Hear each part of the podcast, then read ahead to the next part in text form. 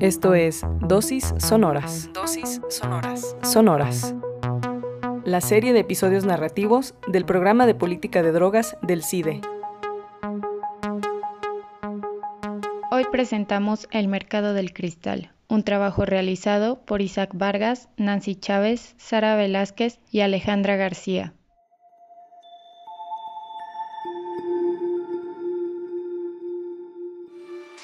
El Departamento del Tesoro de Estados Unidos incluye en su lista negra de narcotráfico internacional al cártel Jalisco Nueva Generación y al grupo Los Queenies, así como a sus respectivos líderes que son Nemesio Seguera Cervantes, El Mencho y Abigail González Valencia. En 2015, el Departamento del Tesoro en Estados Unidos señaló al cártel Jalisco Nueva Generación como una de las redes del narcotráfico más poderosas en México.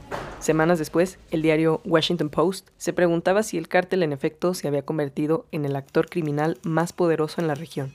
De acuerdo con diversos medios informativos y literatura académica, una de las grandes fortalezas del cártel ha sido su capacidad de producción y distribución de metanfetamina a lo largo de México, particularmente en Occidente. Inclusive se ha postulado que el cártel Jalisco es el principal productor de dicha droga en todo el continente americano.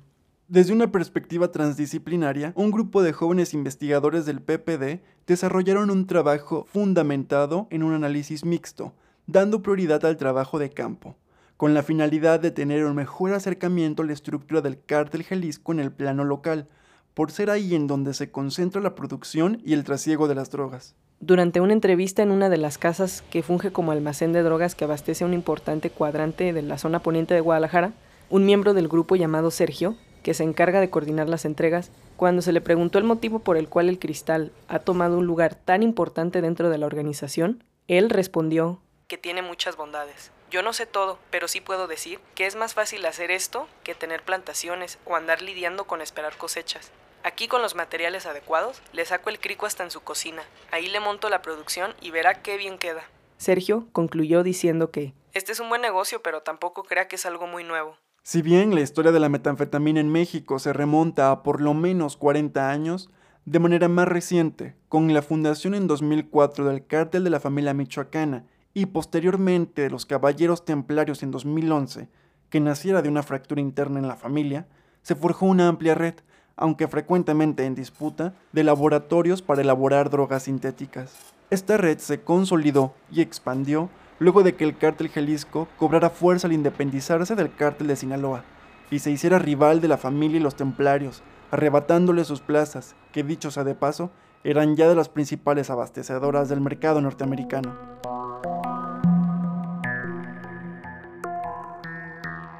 A través de nuestras bases de datos que fueron construidas a partir de informes obtenidos por medio del portal de transparencia del gobierno, es latente la manera en que la región de Occidente se ha establecido como la zona productora de metanfetamina en todo México.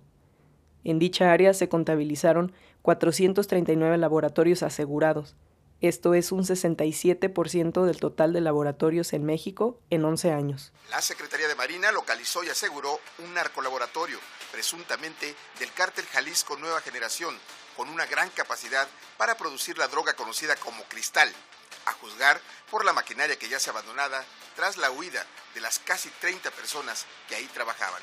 En esta zona del occidente mexicano, el cártel Jalisco ha creado sus bastiones, disputando el territorio y erigido incluso una base social, no solo por medio del parentesco, sino también a partir del apoyo que le otorgan a comunidades poco atendidas por el Estado. Procesos, desde luego, no exentos de violencias, dominación a poblaciones y reclutamiento forzado para la mano de obra. En entrevistas con madres de desaparecidos en Jalisco, refirieron que el cártel Jalisco Nueva Generación emplea a jóvenes en sus laboratorios de metanfetamina y el principal método de pago es la droga misma que se produce, creando un círculo de consumidores cautivos. Los laboratorios de metanfetamina que se dedican al abastecimiento de la demanda internacional y local han sido localizados en una variedad de lugares que van desde casas en fraccionamientos, bodegas en zonas industriales, locales abandonados o espacios montados exprofeso en sierras y caminos apartados. Armando, que tiene un hermano que desapareció cuando trabajaba como encargado de un laboratorio de cristal del cártel Jalisco, dijo, Aquellos laboratorios ubicados en las zonas serranas o menos visibles suelen ser los más grandes y es en donde se produce la mercancía que se envía rumbo a Estados Unidos y Canadá. Por otro lado, los laboratorios más pequeños, ubicados en ciudades grandes o medianas, están montados para abastecer al mercado local.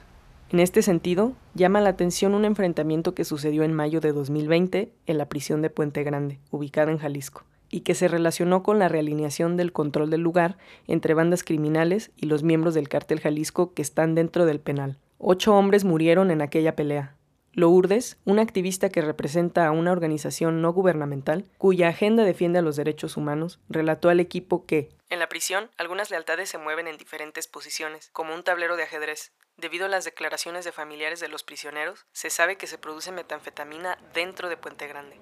No obstante, no podría definirse aún si la metanfetamina abastece la demanda de mercancía de la propia prisión o si la droga es enviada fuera de Puente Grande por medio de las redes del cártel Jalisco Nueva Generación, el grupo criminal que controla el lugar. El mercado del cristal manejado por este cártel se ha fortalecido a través de laboratorios, así como rutas de trasiego que no tienen como único destino a Estados Unidos y Canadá. De manera más reciente, el cártel inclusive ha reconfigurado el mapa de consumo mexicano al imponer esa sustancia en el territorio, con énfasis en la zona occidente de México. Dicha reconfiguración del mercado interno ha tenido a su vez una repercusión en el panorama epidemiológico de consumo de sustancias psicoactivas, puesto que el cristal se ha vuelto la droga ilegal de mayor impacto en México, desplazando a la marihuana, la cocaína y las benzodiazepinas. Después de Estados Unidos, el país ya registra la segunda posición en cuanto a la prevalencia en el aumento del consumo de metanfetamina. Mientras tanto, el cártel Jalisco Nueva Generación continúa erigiéndose como uno de los principales actores criminales de los últimos años.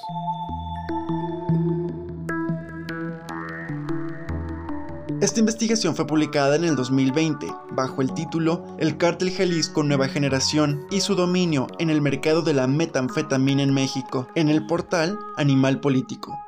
Dosis Sonoras es producida y narrada por Sara Velázquez, Isaac Vargas y Ruby Pérez. Nos escuchamos en la próxima para seguir narrando la política de drogas en México con una dosis sonora. Dosis sonora.